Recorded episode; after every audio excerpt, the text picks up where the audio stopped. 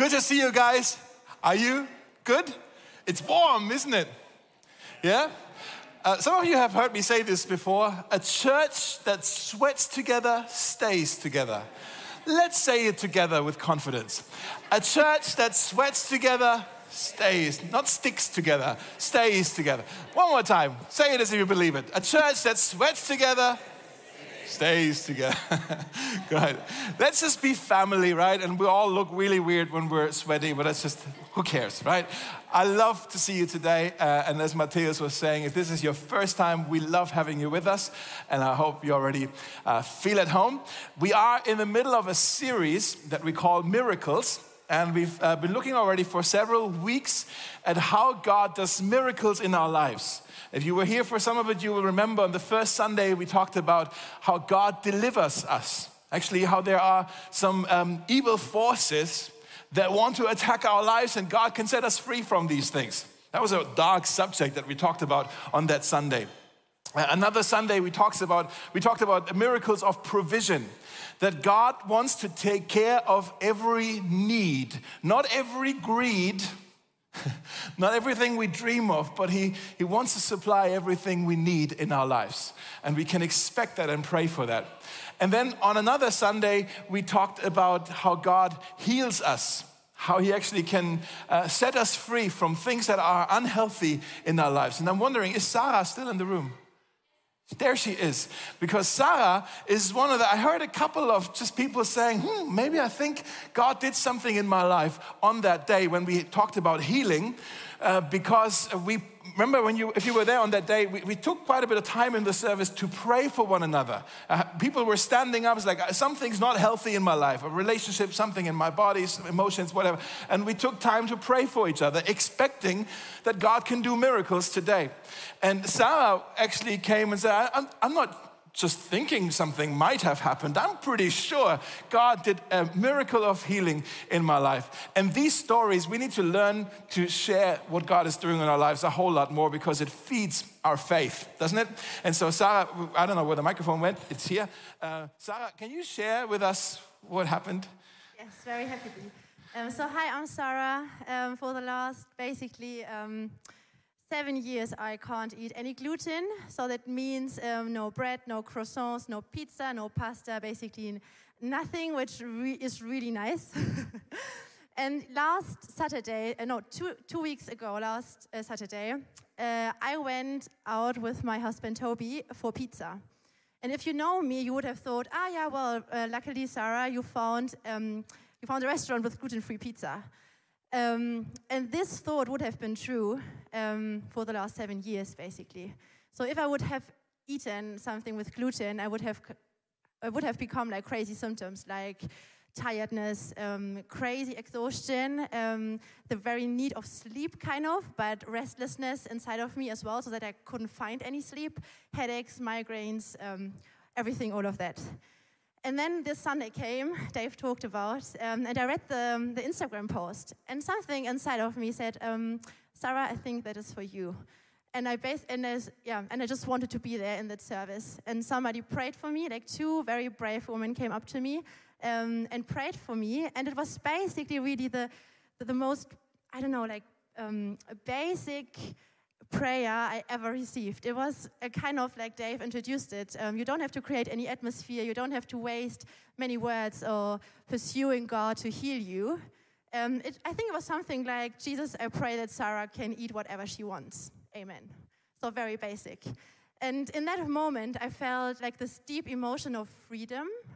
Um, and I, I can't really say, yeah, maybe describe it better with another word. I think freedom um, identify it's like very good, kind of.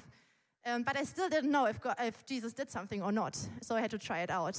And I went out with uh, Toby after the, service, and we had um, we had falafel together. And this time it wasn't in a box, but it came in a pita, in a bread. And I was okay. If I'm eating this, it could be that I have like the worst afternoon in a couple of years because I ate gluten. But basically, nothing happened. So, no symptoms, nothing. And the next, and the next morning, um, I went to our bakery next door and I bought uh, two croissants for me and Toby. and I ate it, and nothing happened. So, no symptoms at all. and then the next, the next day, uh, Toby came and bought some bread from our favorite bakery. And basically, it was my job, like when I did the grocery, the grocery shopping during the week, to buy some nice bread. Just, you know, basically, he just ate it, but it was a bit like, here, you know, my honey, here's just nice bread for you. I can't eat it, but one of us should should at least have nice bread. But this time he bought it for me and I ate it and nothing happened. So no symptoms at all.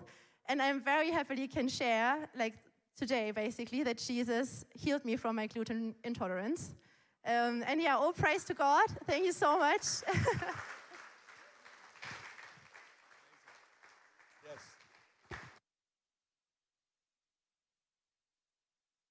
Can you hear me? Yeah. Uh, and it started because she saw the post on Instagram, right? So, those of you who don't follow Mosaic Berlin on Instagram, take out your phone right now, give the page a, a like and a follow. All right.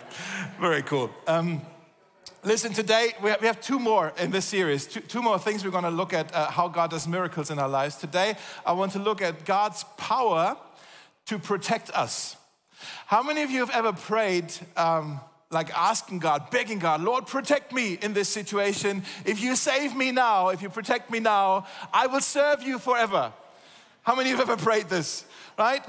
Uh, this week I have a dentist appointment. I know I'm going to pray this in the waiting room at the dentist. Lord, Lord, protect me. I will serve you forever if you, yeah, at the dentist. Or, or maybe if, you uh, if you were flying in an airplane and there was turbulence, everybody started to pray. Even if you don't believe in God, everybody prays suddenly, right? Or maybe you've prayed this before an exam or a difficult conversation at work. It's like, Lord, please protect me from, from this to go bad, right? Um, the other day, this was, this was a few months ago, I remember I was on the, on the subway in Berlin and there, I was sitting across from uh, a guy who was maybe in his 50s or so. And sure enough, the, um, the, the ticket inspectors, is that how you call them? You know, the rude people that, you know, they come and want to see your ticket. Uh, they, they did a check uh, for the tickets. And I could see the guy across from me going like this, you know, crossing himself. you know, obviously praying to God for God to protect him. and, and then when the guys came, I, I had my ticket, of course. I'm a pastor, I have a ticket. I, I saw my ticket, and then he started to pat himself down looking for the ticket, even though he knew he doesn't have a ticket. He still looked for, reminded me of myself when in school, when I was in high school, when the teacher came looking for the homework, and I went through my bag looking for the homework I know I didn't do. you know, that's, that's what this guy was like. Like, where's the ticket I know I don't have, you know? But the funny thing is, I don't think this has ever happened before or since in Berlin. When the guy, the ticket inspector, saw how much this man was freaking out, he had mercy. Can you believe it? Yeah, because he started to sweat and all that. So this guy's prayer was actually answered. God protected him and he didn't have to pay the fine.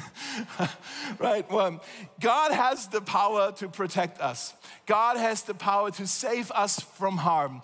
The Bible is full of promises about this. And I just want to share some of them with you. I, we could be here all day and just read promises from the Bible about God's protection. Let me just show some of you on the screen here. For example, in Exodus chapter 23, it says, See, I am sending an angel before you to protect to protect you on your journey and lead you safely to the place I have prepared for you. It's verses like this why some people to this day believe in the concept of guardian angels. Because there's verses in the Bible where God says, I'm commanding my angels, armies of angels, to actually look after your well being. Okay, another verse would be Philippians 4. Many of you know this verse. It's a verse on protection. The a peace of God which transcends all understanding will guard it will guard your hearts and your minds in Christ Jesus. Not just physical protection, but even phys- uh, like uh, inner protection is what God's promising here. In Psalm 3, it says, You, Lord, are a shield around me. Isn't that beautiful? You are a shield around me, my glory, the one who lifts my head so I can start walking with confidence again. And then maybe the most famous chapter of all the passages in the Bible of how God protects us is uh, Psalm 91. Uh, just a few verses of Psalm 91. You can read the whole thing at home, it's beautiful. Uh, where it says, Those who live in the shelter of the Most High uh, will find rest in the shadow of the Almighty. This I declare about the Lord. He alone is my refuge, my place of safety, a refuge, uh, a, a, hiding place. Yeah, He's my God, and I trust in Him, for He will rescue um, you from every trap, trap and protect you from every um, deadly disease. God takes an interest, guys, in our in our well-being. God promises in His Word to be like a sleepless guardian that watches over our lives. God is able to protect us from physical harm. God is able to protect us from unhealthy relationship relationships. God is uh, able to protect us from toxic work environments.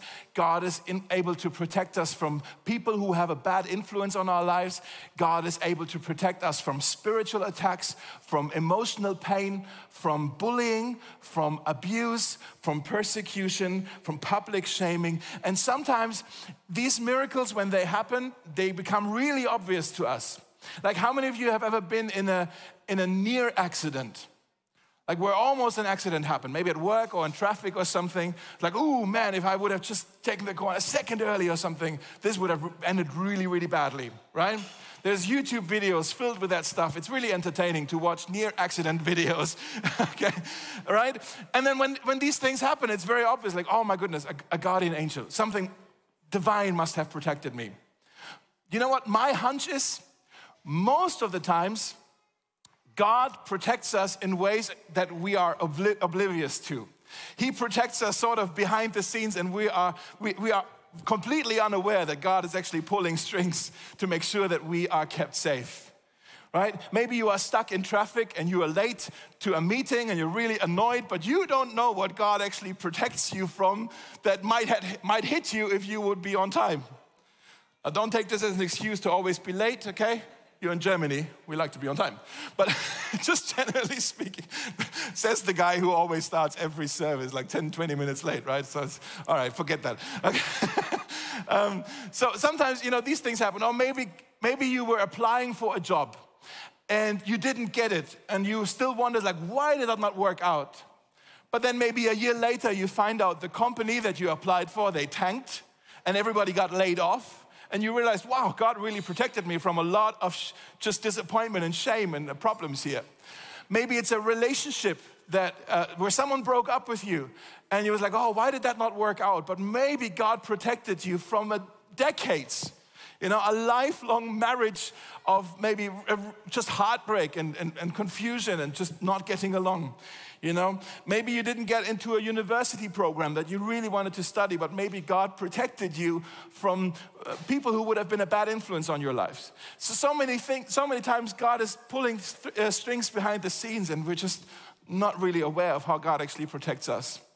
Now, the problem is, problem is this: many of us we can point to moments in our lives where we say, "Yeah, this is where God protected me. This is probably a miracle. This, this is a, a moment of divine protection, right? Many of us can point to moments like this.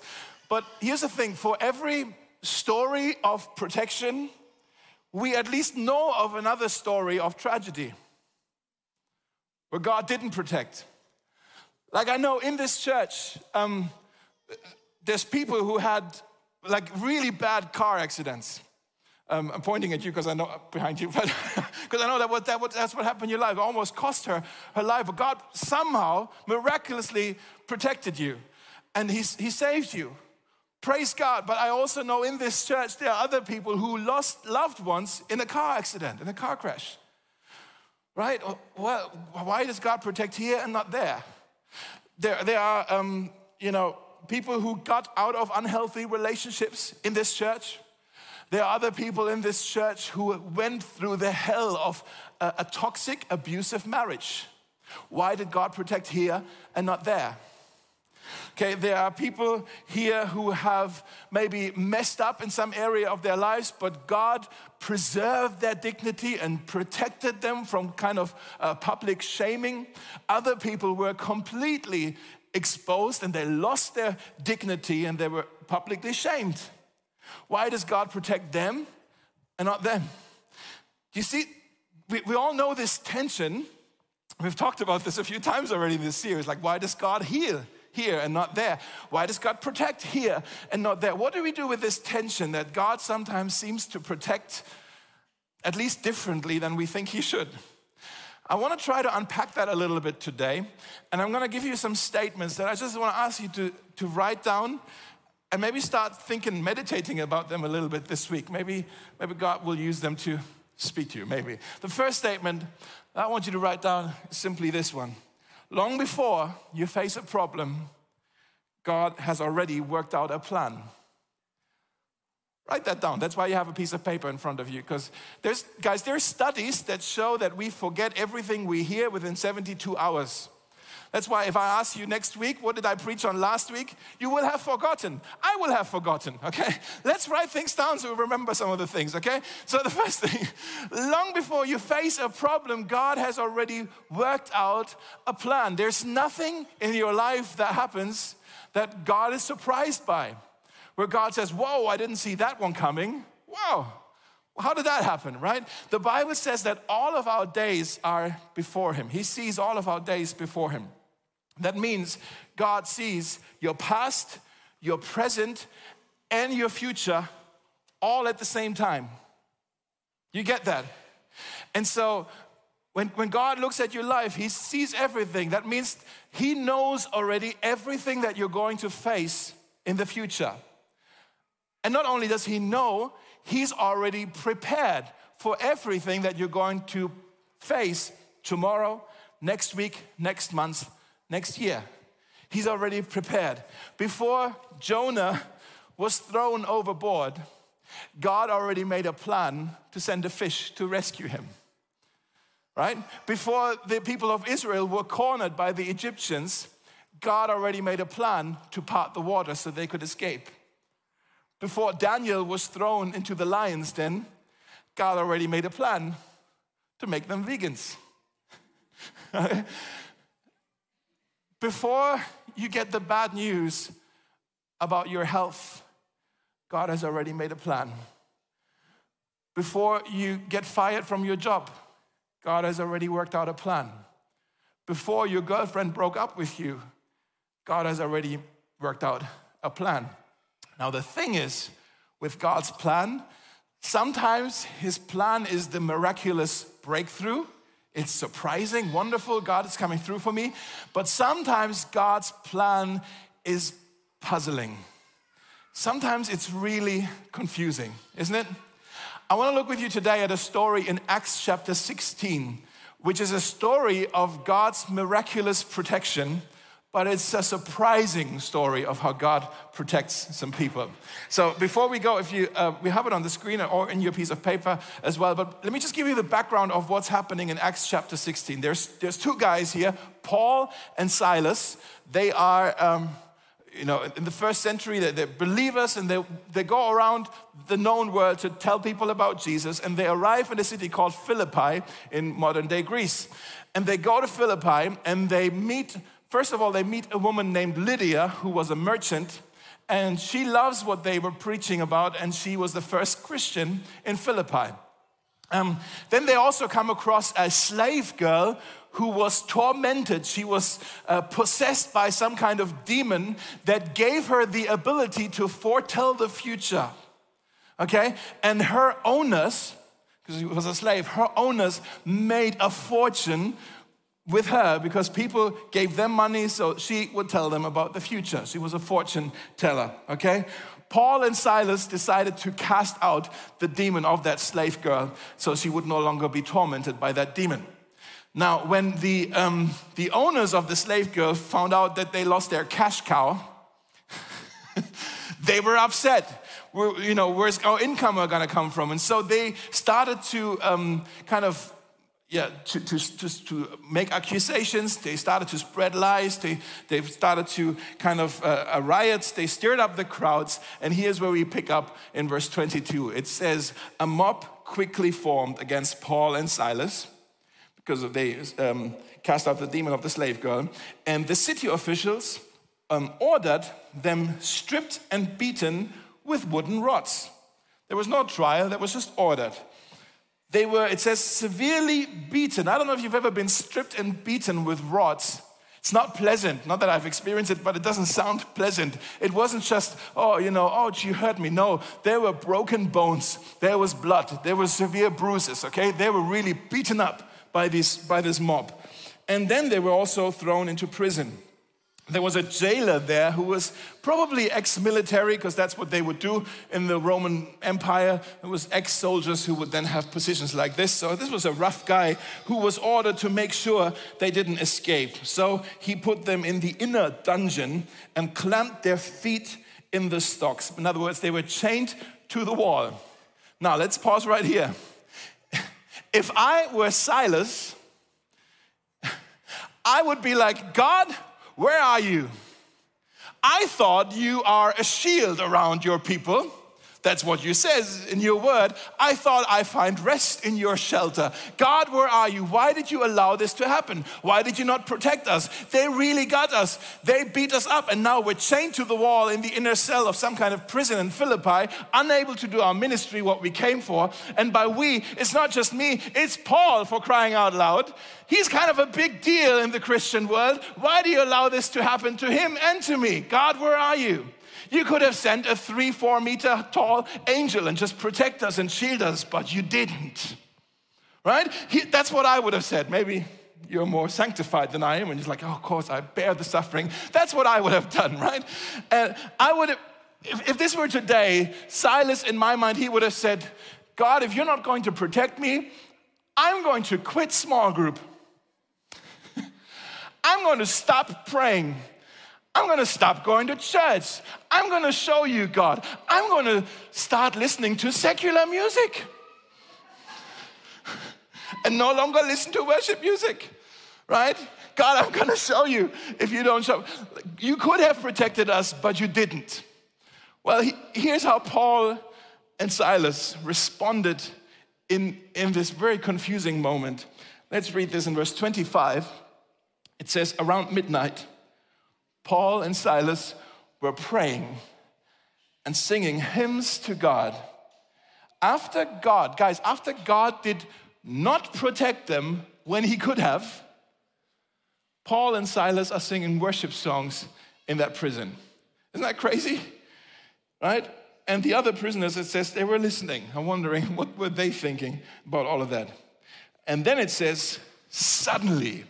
Turn to your neighbor and just say, suddenly. Suddenly. We have a God of suddenlies. I said this to you before in another message. God has two speeds slowly and suddenly. Both of them are frustrating. When you have to wait on God, it's frustrating, but when God acts suddenly, it also is quite overwhelming, right? God here, suddenly he moves and there is an earthquake. There was a massive earthquake and the prison was shaken to its foundation. All of the doors immediately flew open and the chains of every prisoner fell off. Guys, first God didn't do a miracle and now he does a miracle. And what strikes me so much, and I hope that's interesting to you as well, is that Paul and Silas didn't wait to worship God until after the miracle. They decided to worship Him before the miracle. Isn't that crazy? They were realizing, wow, we really have a big problem here, but we have a God who has already thought up a plan. Hallelujah. We're going to sing to Him, we're going to worship Him. The second statement that you can write down is long before you see the plan, you can already sing his praise. Long before you see the plan, you can already sing his praise. When Matthias was praying earlier, he was um, he was he used an expression called we, we, bring you an offering of praise. Have you heard him say that? That's uh, from he stole that from the book of Hebrews. Okay, so let's not give him too much credit wherever he is. But, uh, but uh, an offering of praise. It's in, in the book of Hebrews, it says we are to bring God an offering of praise. What does that mean, an offering of praise? That's a bit weird. An offering is something that's costly, something that's a bit uncomfortable, maybe not even natural at times. You see, it's one thing to worship God when you can feel, when you can see His presence. It's another thing to worship God when you don't. It's one thing to worship God for what He's already done in your life. It's another thing to worship God for what He is yet to do in your life. That is thanking God in advance for what He's about to do in your life. Okay? I'm wondering if some of you, this may be a prophetic word, I don't know. If some of you need to stop praying and start praising for that thing you're praying for. That's a bit weird thing for a pastor to say, like, stop praying. But you know what, what I'm getting at? It's like maybe you need to stop asking God and just start thanking God for the provision, for the breakthrough that is still yet to happen. Okay? Um, now, these guys were singing at midnight and uh, they were praising God in chains. And then God shows up and he sends an earthquake, and the doors are. Uh, opened up and the, you know the jailer wakes up. I don't know why he was sleeping. He should have been awake. Uh, but it says he woke up after the earthquake and he sees the doors open and it says he actually draws his own sword to kill himself because he knew the punishment for a jailer who loses a prisoner is a death penalty. And so he knew this was going to be the end, and he didn't, he didn't want to be publicly shamed and exposed and says, I'm going to end my life right now. And then he hears from the inner dungeon the voice of Paul and Silas who say, Don't do it. Don't do it. We're all still here. and he can't believe it. And it says he falls on his knees, like, Why are you still here? What kind of God do you serve? What kind of God do you worship that you act like this? And it actually says then in verse 30 then he brought them out and he asked them, What must I do to be saved? In other words, he was saying, I need this God that you have. I need this God that makes you sing like this with so much confidence. I need this God who sends earthquakes for you. I need this God who protects you like that. And uh, Paul and Silas, they replied, Hey, it's actually not about what you do, but just believe. Believe in the Lord Jesus. In other words, believe who He is, believe what He's already done for you, and, and you will be saved along with everyone in your household. And then it says they shared the word of the Lord with Him, meaning they explained who Jesus was and what He did, and with, with all who lived in His household. Now, what do we see here? God came to save Paul and Silas. But not just Paul and Silas, God also came to save the jailer and his entire family. This was the only way that God could have reached that sailor, is by putting Paul and Silas in that prison. Long before Paul and Silas were arrested, God had already worked out a plan. Isn't that amazing? Now, those of you who know the story, you know that wasn't the only time that Paul got arrested, right? This happened somewhat frequently to him. This was actually a very short moment for him in prison because it was less than one evening, right? It wasn't like it was one evening, but not an, even entire night. He was out by midnight, right? There were other moments where Paul was imprisoned, and maybe, I'm just making this up, maybe he was again chained to a wall and he said, I'm gonna try this again. Waymaker, miracle worker. I'm going to worship God again. No, what was the song I was singing with Silas that caused the earthquake? And then it didn't happen, right? There were so many moments, so many nights where Paul was chained in a prison and God didn't come through to protect him. And it seemed like God wanted him in that prison. That seems so weird, but if you think about it, we wouldn't have most of the New Testament if Paul would have not been in a prison cell, because he wrote most of the New Testament from a prison cell. And so the earthquake many times didn't come. God didn't come to protect Paul because he wanted him to be in that prison. And then at the very end of his life, Paul was tried by the emperor Nero, and he was actually sentenced to death and he was beheaded. That's weird. It seems like God protected Paul all of his life until he didn't. And the same is true with 10 of the other disciples of Jesus. Jesus had 12 disciples, but Judas turned away from Jesus. And then John, he was kind of special. He was baptized in boiling oil, but he survived it. And so they exiled him to the island of Patmos, where he died as an old man. He also had the Revelation, the last book of the Bible. But all the other 10 disciples, they were um, persecuted, and they were sentenced to death, most of them in a very cruel way. And it seems like God protected them all of their lives until He didn't. It's really strange, isn't it? It's a, it's a, it's a mystery. It's like, why, why does God protect here, but then not there? Here's a third statement I want you to write down. Long before the plan makes sense, God invites you to hold on to Him. Because I'm sure for the disciples it didn't make sense. But long before the plan makes sense to us, God already invites you to hold on to Him. Uh, last night, my family and I, we came back from a two week holiday in Austria. 10 days holiday, was it 10 days holiday in Austria? And while we were there, I um, read, uh, reread a little book called The Shadow of the Almighty, which is language from Psalm 91, um, written by Elisabeth Elliot. Um, it's an easy read. I didn't read the entire thing. You can kind of skim through it and go back and forth because it's really just a collection of journal entries and letters written by Elisabeth Elliot's husband, Jim Elliot. Maybe some of you have heard this name. If not, don't worry about it. Jim Elliot, when he was 19, this was in 1947, 19 years old, he was with some mates and they were driving in a car and they tried to go over some train tracks and the car stopped right in the middle of the train tracks. And they thought, what are we going to do? And then they realized there's an incoming train. And so they jumped out of the car, and seconds later, the train crashed into the car. And he realized, wow, this was a near accident for us. Well, the car had an accident, but we survived, right? Uh, here's what he wrote in his journal, uh, just here on the screen as well, on the night when that happened, or kind of the following day, or whatever. He says, The newspapers accurately reported the facts, but they forgot to mention the angelic servants sent by the God of heavens to shelter those who are to be heirs of the kingdom. Isn't that beautiful language? The angels are sent by the God of heavens to shelter those who are to be heirs of the kingdom. And he says, I do wonder why the Lord has protected me. Surely he has an assignment, a work for me to do, says 19 year old Jim Elliot. Nine years later, when he was 28, he has now been married to Elisabeth. They have a young daughter, baby daughter, and they found themselves in South America, in Ecuador, where he was, um, work, they were working as missionaries with some other families, some other friends.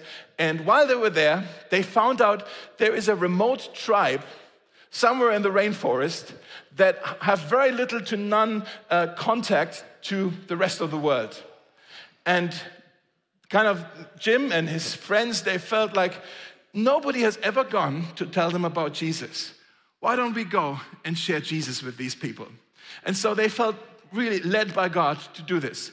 But they also knew this, this tribe was a little hostile because they were all companies who tried to get the land and all that. It was a bit tricky. And so what they said we're going to do, hey, we have this little plane, you have a plane license, you're a pilot, whatever. Let's, let's fly over the village a few times.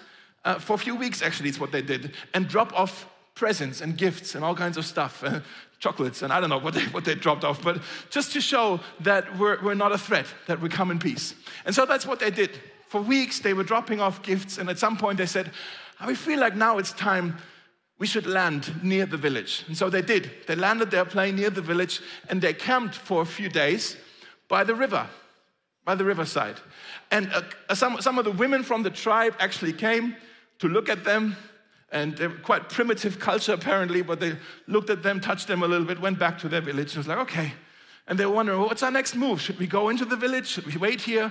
And uh, while they were thinking about it, uh, there were hordes of them jumping out of the bushes, and they speared them all to death. All five of them were killed, attacked and killed by, by, by, this, by these tribes people. Now, you need to know they had guns with them actually, but decided not to move them, not to defend themselves. God protected them until He didn't.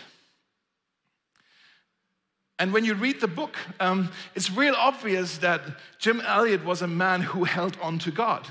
He was a man who had deep trust in God. Here's one of the journal entries that I find really moving. Um, first of all, I think there's a picture of them somewhere. Yes, that was them. Um, but then Jim Elliot is the guy on the right. But then if you go to the next slide, uh, here's a journal entry um, where he says, uh, Jim, the, the plans of God are always bigger than what we bargained for. But we must believe that whatever they involve, they are good, they are acceptable, and perfect. And now, this next thing, this next sentence is maybe a quote you've heard before. Here's what Jim Elliot says He is no fool who gives what he cannot keep to gain what he cannot lose. That's wisdom right there. This sentence, guys, makes you rethink your entire value system if you dwell on it for a little bit. He is no fool who gives that which he cannot keep, anyways, to gain that which he will never be able to lose. Jim Elliot, he was holding on to God even more than he was holding on to his own life. That's remarkable. Now, the crazy thing about the Elliot story is that two years later, uh, after this happened, um, Elisabeth, the wife, and their now three year old daughter, they decided to go back to the jungle where that tribe lived. Here's a picture of them. And they moved in with them. They had learned the language in the last couple of years, and they moved in with them, and they lived among them, among the very people that had killed her husband. And uh, it's in the middle of this mystery that they lived in, sure, still grieving, like, God, this does not make sense. Why did you not protect my husband and his friends? Why did you not protect?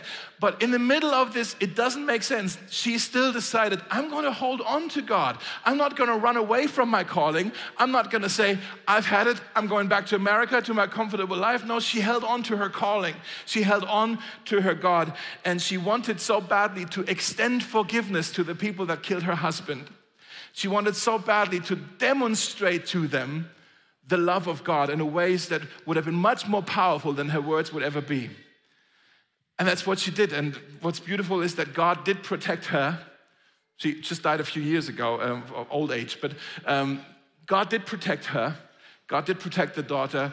They were able to share Jesus with many of the tribes people. Many of them decided to become Christians and they planted a little church in that village. Isn't that beautiful? A powerful, powerful story. I think what this story shows is, is this holding on to God does not necessarily keep you from experiencing bad things in life, but it will keep you as you experience bad things in life. Does that make sense? Holding on to God does not necessarily keep you from experiencing bad things in life, but it will keep you as you experience bad things in life. Like this promise we had in Philippians 4 the God of peace, this peace of God which transcends all understanding, will guard your heart, your mind, even when the world around you is on fire, He will guard you. He keeps you, right? There's a worship song um, that was sung a few years ago. Uh, I don't think we've ever sung it here. It's called Fight My Battles. Have we sung this? No? Have we? Yeah? There's a, there's a line, some of you may know it. There's a line in the bridge where it says, um, It may look like I'm surrounded, but I'm surrounded by you.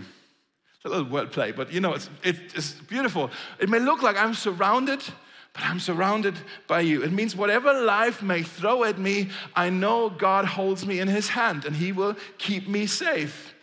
It, it means whenever things don't make sense to me, I can trust that God still has a plan. It means that as long as God has a work for me to do, he will protect me. And once my work is done, once everything is said and done, he will take me home. And then I get to be with him, and he will be my reward. There's actually a verse in, in Acts, I, I, only don't have it here. Can you just show it in Acts chapter 13 uh, about King David? It's just a very short sentence. It says, After David had done the will of God in his own generation, he died. It's a sentence that you kind of read over, but I, I, hope we can write this on my tombstone because my name is David. You don't even have to change the name, right? After David had done the will of God in his own generation, he died. It means David has done what God had called him to do, and God protected him in so many ways while he did it. But then eventually, God no longer needed to protect him because David has done the will of God in his life, in his generation, and then he died, and then he went to be with him in heaven. Does that make sense? in Psalm 91, this psalm that I started to read in the beginning, the last few verses of that psalm is actually a promise from God's lips himself. Let me just read this. It says, The Lord says this I will rescue those who love me, I will protect those who know my name. They will call on me, I will answer. I will be with them in trouble. I will deliver and honor them with long life. I will satisfy him. Now that's tricky now, right? Other translation says with full life, with meaningful life. I will satisfy them and, show him uh, my salvation. We see here, um, I believe, an eightfold promise of God for protection. I have this verse on your outline as well. If you have your pen, would you just underline all the verbs of what God says He would do? There's eight promises in there that you need to know about because you can claim them and pray for them to happen. What is God promising here? He says, I will rescue, I will protect, I will answer, I will be with you, I will deliver, I will honor you, I will satisfy you, and I will show you my salvation. I was hoping for an amen or a clap or something when I finished with that. Okay. Hallelujah. yes, okay. That's, that's, it's pathetic now, guys. It just, uh, okay.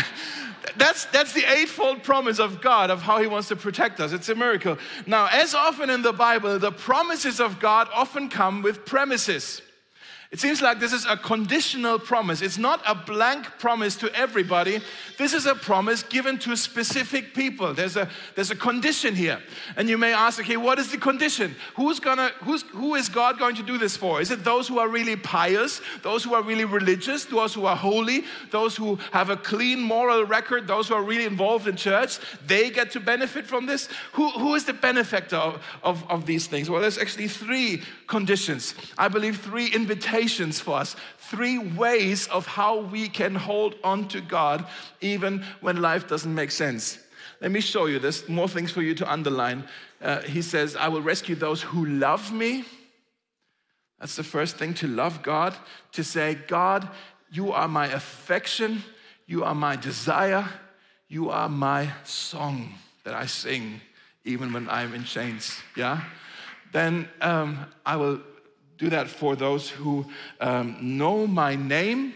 What does that mean? It's not like, oh, yeah, his name is God. I knew that. Uh, you know, well, to know God's name means you know what he's like, you know his character, you know his nature. You know, actually know him. You don't just know things about him, you know him. Like, I can know things about Olaf Scholz, right? The Chancellor of Germany. I know things about him. I don't know him personally, right? To know his name means you, you know, he knows me, I know him, like we know one another. There's a relationship there. And then the third thing is to call on him. That's believing, expectant prayer. Like when I'm in trouble, when I feel like, man, I'm being cornered, I'm being surrounded. God, I'm surrounded by you. Protect me, save me. I'm, I'm calling to you in prayer. Now, the band can already come up. Um, let me just ask you a question as we close. Straight up. Do you know God? Not just do you know things about God, do you know Him? Do you have a relationship with Him? Do you love God? Is He your desire? Is He your, your affection? Is He your song that you sing? And also, do you call to Him in prayer? If you're not sure how to answer that question, if you're not sure, it's like, oh, can I actually have access to God like that? I think all the stories we I told, tried to tell today, they, they prove to us that the grace of God, access to God, is possible for everybody. It's possible for everybody. Whether you are a missionary like Paul and Silas, or Jim and Elisabeth Elliot, or whether you are a tribes person in the middle of the rainforest, far away from the rest of the world, whether you are um, a businesswoman like Lydia, whether you are a slave girl tormented like that, that fortune teller, whether you are a rough guy like that jailer, the gospel of Jesus is available for everyone, for everyone in this room. The gospel of Jesus is what brings all of us together. And if you today, I know it's warm and we all want to get out of here eventually because it's warm, but let's not miss this really important moment of something of eternal significance that could happen in your life right now is if, if you maybe for the first time say today, I want to get to know this God who promises this goodness to me. I want to try to get to know him better so that I can understand his ways more and more, even if his plans is all often mysterious and cryptic and it may not make sense, but I want, I desire to understand him better. And I also want to have a relationship with him that I can call onto him when I'm in trouble, when I'm, I, I, I, know, I want to know that I can come to him, that I can come to him like a child runs to a father. If you say today, maybe for the first time, yes, I want to start a relationship with this God, I want to invite you. I'm going to say a prayer right now, and you can, wherever you are seated, just in your heart, silently in your heart, you can just pray along with me. And you can just say, Yes, God. That thing that Dave just said up there, that's my prayer to you. You just agree with it in your heart. You don't have to say anything out loud. You don't have to stand up, come to the front, none of it. You can just make this a real moment now between you and God and come to Him, maybe for the very first time. Let me lead you in prayer. And maybe you just want to say something like this God, today I start to understand that you have a plan for my life. God, today I start to understand that you have an interest in my well being. And there are so many things in life that I don't understand. There are things about you that I don't understand yet. But as much as I know how right now, I want to start holding on to you. I see that you've extended your hand to me and you want to uh, invite me into a relationship with Him. And so today I say yes to that. Yes, I want to get to know you. Yes, I want to learn to love you. Yes, I want to learn what it means to call to you, to actually speak to you and have access to you, have a relationship with you. There's a lot of things I don't understand yet, but I want to start following you and walk sheltered under your wings. Thank you, Jesus, that you have already proven to me on the cross that you are serious about protecting me because on the cross, you have made it possible to protect me from the greatest danger that I could ever, that I would have faced in my life the punishment for my very own sin. And so today I also want to say yes to this, Lord. Save me from myself, save me from my sin, save me from the consequences of my sin. Thank you that you offer me forgiveness. And I want to receive it today in faith. And actually, let me just add something. If there's anybody in the room and you've been actually following God and you've lived your life with Jesus, this isn't a start today for you, but you were uh, maybe almost shocked by Paul and Silas being chained to a prison wall, worshiping. And maybe it feels in your life right now that you are stripped and beaten like Paul and Silas were. Maybe not physically, but maybe you've been stripped of dignity and worth. Maybe you've been beaten up by words of accusation or disappointments in your life. And now you find yourself chained to a prison wall. But unlike Paul and Silas, you don't have a song of praise on your lips. And you're saying, I want to have that kind of faith. I want to have that kind of confidence, that kind of hope that Paul and Silas had to sing in the middle of the trouble, to, to sing to Him in the middle of the difficulties I'm in right now. Does that make sense? If, if that's you right now, I want to pray a prayer for you. Can I ask you, unlike the other ones I just prayed for, can I ask you to do something really courageous? And if you say, I, I want to receive prayer for that, for my faith to be reignited again, could you just raise your hand real up high? I want to just pray for you. Thanks, thanks, guys. Wonderful, guys. Anybody here? Yes, cool. Let me just pray for you, for God to give you a new confidence. All right, God, we thank you for these guys who had courage now to raise their hands. Even that was, was, a, was a big step. And you know the details of everything that's kind of yeah, going wrong in their lives right now, the things that have beaten them up, things that have uh, stripped them, left them exposed, things that have chained them, where it just choked the life out of them and actually also choked worship out of them. Lord, I pray that you would um, birth a new song in their hearts and their souls today. Maybe not even a song that comes out of their lips, but just that their hearts would start singing again, that their hearts would be filled again with worship, uh, with, worship, with, with, with just with promises, Lord, that you've given them. Lord, I pray for new hope to rise again in them. I pray for new confidence, for a new expectancy and anticipation that God has not forgotten me, even though I feel I'm forgotten and locked away. God has not forgotten me. He sees me. He can get me out of this. He has already worked out a plan. Lord, I pray for real confidence and assurance of this, for faith to rise in our hearts right now. We pray this in faith and in your name. Amen.